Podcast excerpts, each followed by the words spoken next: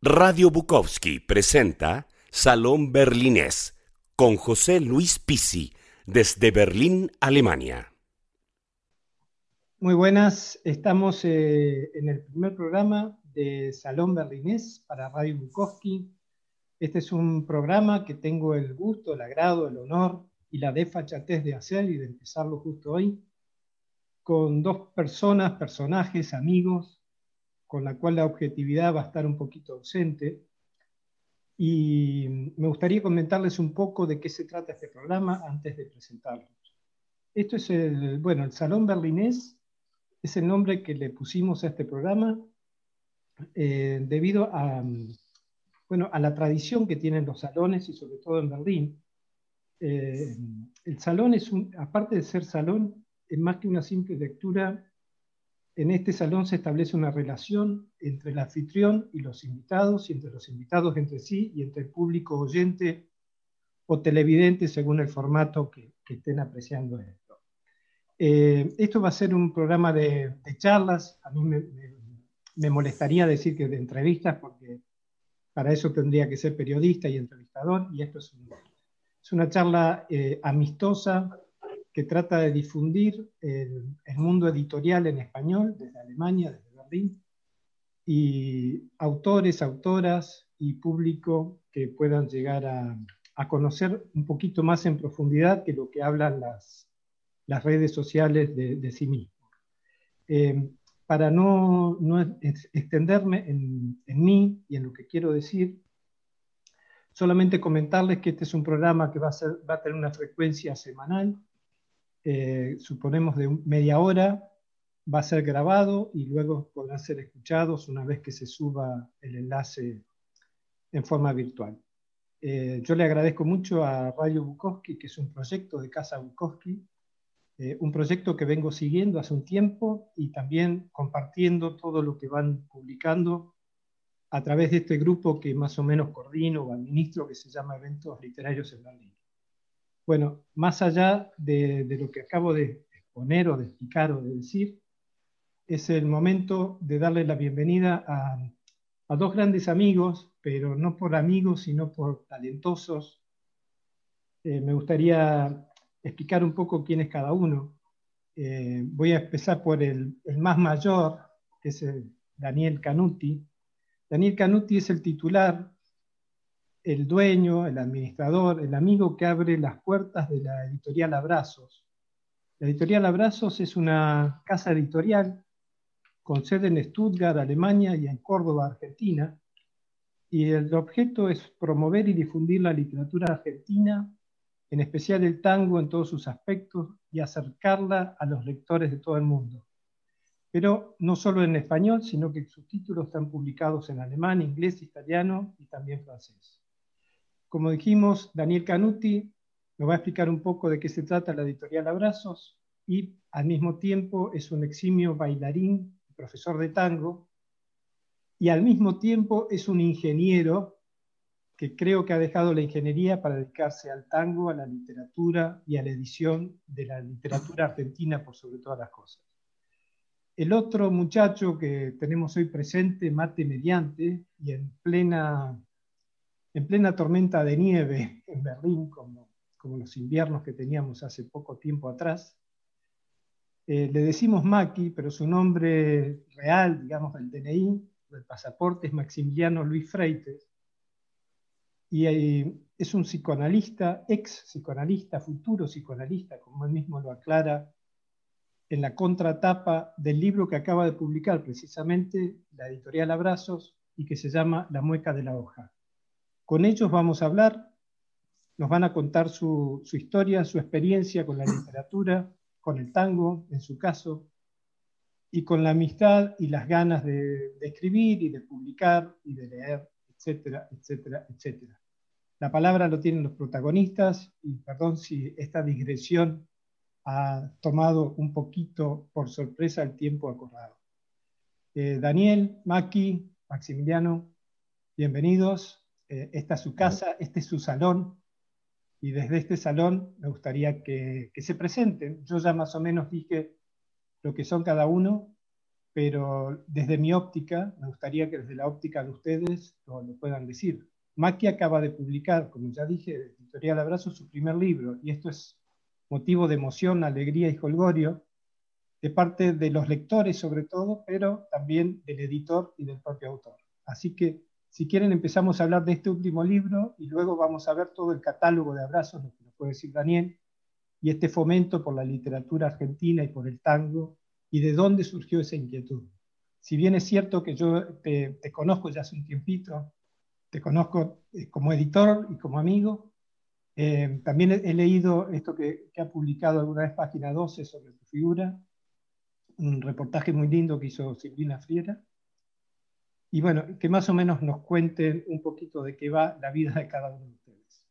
Arrancamos por Daniel. Bueno, hola José, hola Maxi. Eh, gracias antes que nada por, por abrir este programa con, con nosotros. Mi,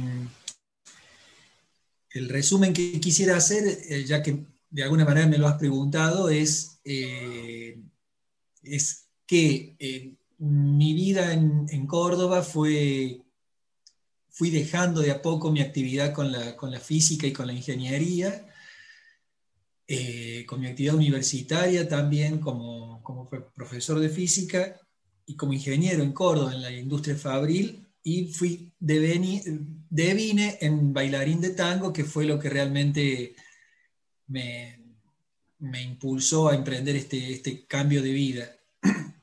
Luego, por razones personales, recalé en Alemania y ya como bailarín y profesor de tango, vi la, eh, quedé sorprendido por, la, por la, masiva aceptación que tenía el tango. Y yo ya conociendo la, la, poca bibliografía que había hace más de 20 años sobre el tango en Argentina, sobre el tango como baile, se me ocurrió editar un libro de un profesor que, que, por aquel entonces era casi el único que había plasmado material escrito sobre el, sobre el tango, sobre el tango como baile.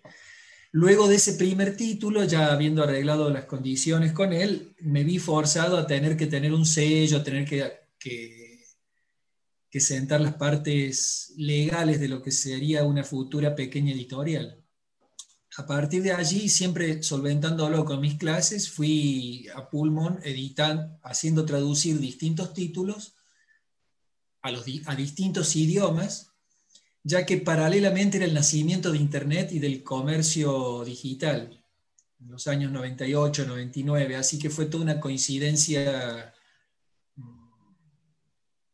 de los tiempos, por decirlo así, mi, idea de llevar al papel lo que ya había en español sobre el tango, de llevarlo al alemán, al italiano, al inglés, con la posibilidad de comercializarlo y la posibilidad de, utilizar el correo alemán, que era también para mí una, una novedad en su, en su buen funcionamiento.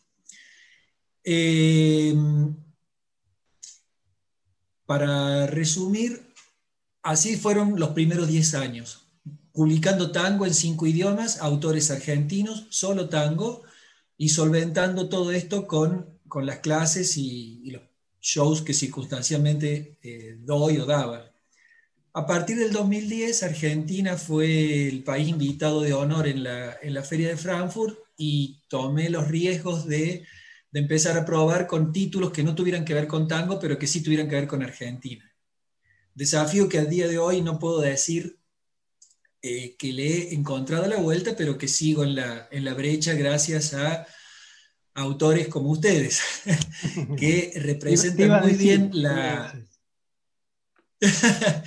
que representan muy bien la, literatura argentina, pero que para mí representa el desafío de, ver cómo se hace para, difundir eh, un nicho que es literatura y que no es ya el nicho que yo conozco, que es el nicho del tango. Hoy podría decir, bueno, Abrazo sigue siendo una editorial eh, con muchos títulos de tango, pero que también cada vez más está agregando títulos de literatura argentina.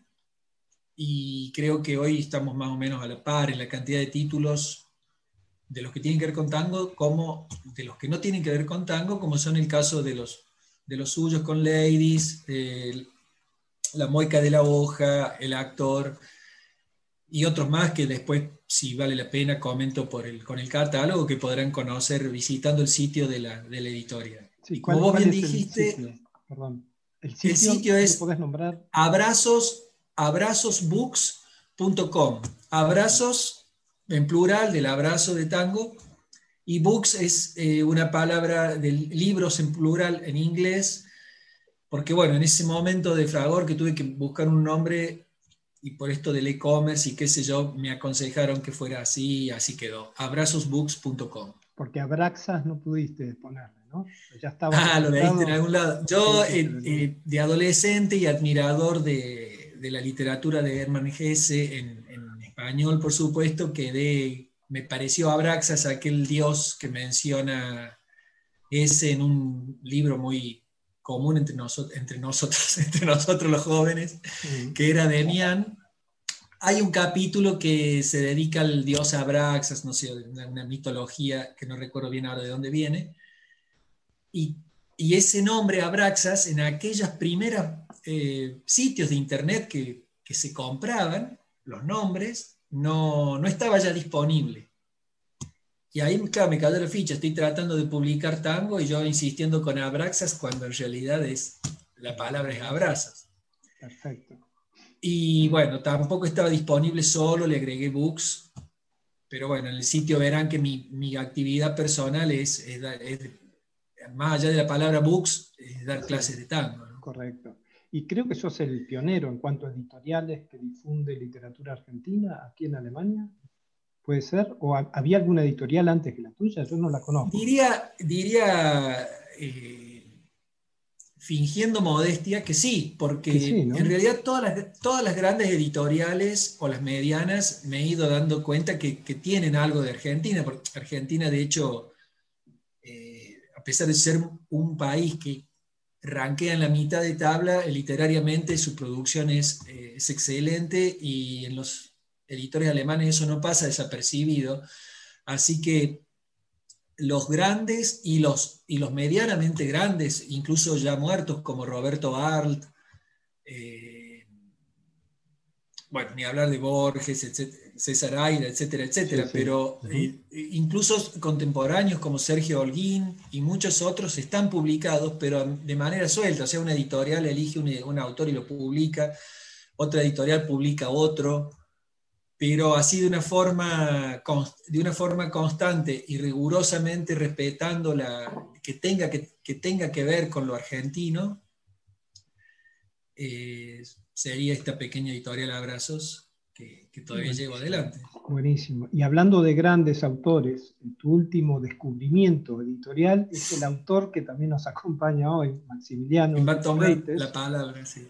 El cual eh, me gustaría preguntarle como un psicólogo que vive en Köln se dedica a la literatura sin dejar la psicología y por qué eh, justo en este momento eh, aparece la mueca de la hoja. Eh, tuvo que ver un poco la pandemia, lo que está ocurriendo, que te dio más tiempo probablemente de, completar en un volumen todo lo que tenías escrito quizás suelto entre sesión y sesión con tus pacientes o, o también sos un animador cultural muy interesante en Berlín. Nos conocemos ya hace unos años.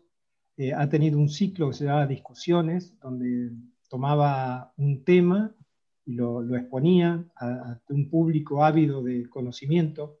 Pero bueno, más allá de, ese ciclo de discusiones, que creo que fueron cinco las que hicimos en común, no, las hiciste toda vos y yo solamente estuve ahí para coordinar un poco la presentación. Eh, contame un poco de la mueca de la hoja y contame un poquito de vos y de, bueno, y de tu relación con la literatura y con la, con la edición, en este caso, eh, a través de Editorial Abrazos. Y cómo fue esa experiencia y cómo está haciendo. Creo que ya sos un pequeño bestseller en lo que a Berlín se refiere, pero contalo, barrio. Vos. Contalo vos. El bestseller del barrio. Sí. No, bueno, gracias por la invitación. Me, me gusta mucho ¿no? estar acá, compartir este momento con ustedes. Eh, poder haber conocido ahora, en este, justo en este momento, a Daniel, eh, el que editó mi libro, eh, verle la cara, en vivo, en directo, porque lo conocí, ¿no? Mediante, gracias a, vos, Pepe, que me pusiste en contacto con él. Y, claro, hay que aclarar que yo soy de Córdoba, Argentina, y, y Daniel, del editorial, también es de Córdoba. Creo que, no sé si es por eso, pero nos entendimos muy bien rápidamente, congeniamos. Y, bueno, salió todo, todo súper bueno. Lo que sí era eso, ¿no? Eran muchos mensajes, nos estuvimos mandando, trabajando mucho para, para sacar el libro adelante eh, y no lo había visto todavía en persona, ¿no? Eso es bueno encontrarlos ahora. Eh, mi relación con, con, la literatura es, bueno, este es el, el primer libro que, que, yo saco de cuentos Siempre he escrito, eh, también acá en, Berlín hay, muchos eventos ¿no? literarios en español, eh, en donde yo he presentado cuentos, he leído cuentos y han más o menos funcionado, pero nunca lo, lo había tomado tan en serio ¿no? como para hacer una, publicación.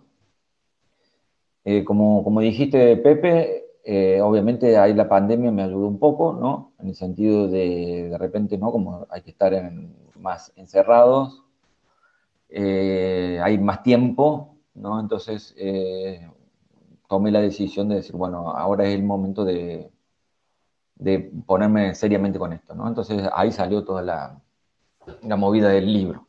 la verdad estoy muy contento de haberlo conocido Daniel eh, estoy muy conforme con, con, todo el trabajo ¿no? que, que, se hizo, la maquetación, la, la, estética del libro, todo también me, encanta. Y bueno, sí, ha, funcionado un poco en, en, en el barrio. ¿sí? Ahí lo, está Daniel mostrando. Eh, Esto se supone que es, eh, solamente es para escuchar, pero también vamos a grabar en video para que les vean las, las bonitas caras que portan. La mía ya la conoce casi todo lo que les voy a mostrar, así que no hace falta. Lo acaba de mostrar Daniel, lo que fue el, trabajo de, edición de la mueca de la hoja de, de, Macri, ¿no? Así que bueno, yo estoy muy feliz, muy contento. Eh, aunque no se pueda ver en, la radio, eh, estoy, estoy, loco de alegría. me gusta mucho. Bueno, me alegro mucho. Eh, como ya les comenté, tenemos media hora, como los nervios del comienzo hicieron que no tomara yo el tiempo, si ustedes lo han tomado, ya creo que estamos cerquita de cumplir la media hora. Si no, bueno, supongo que esto irá a edición y, lo completaremos más tarde. el libro tuyo, Maki, entonces se puede comprar a través de Editorial Abrazos, eh, abrazosbooks.com.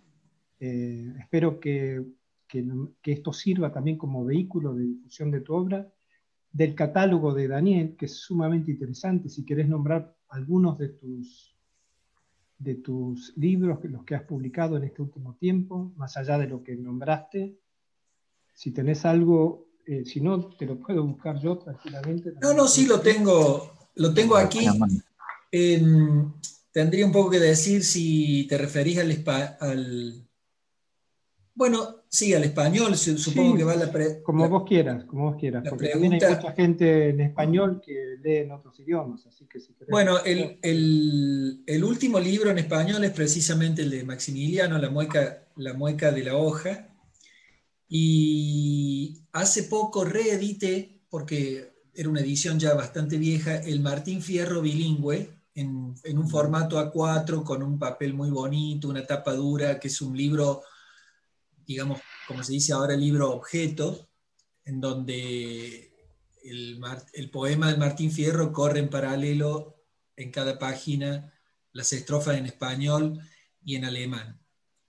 Em, luego, en español, como, como recientes, como, como, recientes publicaciones, he publicado un, un libro que tiene que ver con la historia del Secreto Mayor, y otro libro que tiene que ver con la, que, tiene CD, este del, que voy a mencionar ahora, Alas y Tango, un libro muy interesante porque resulta que el tango nazi se desarrolla en la misma época que nazi se desarrolla la aviación. De allí que muchos, muchos tangos hayan tenido que ver con, con mencionar este, este descubrimiento de la humanidad o este hecho este invento de, la humanidad, o muchos tangos que se hayan escrito para recibir estos primeros vuelos, y muchos directores de orquestas que ya gozaban de cierto bienestar material, hasta se permitían hacer los primeros vuelos a manera de, prueba. Y todo esto quedó registrado en una serie de tangos que, ni yo mismo le había prestado atención. Bueno, el autor eh, recopiló estos tangos y escribió un poco, un poco la historia.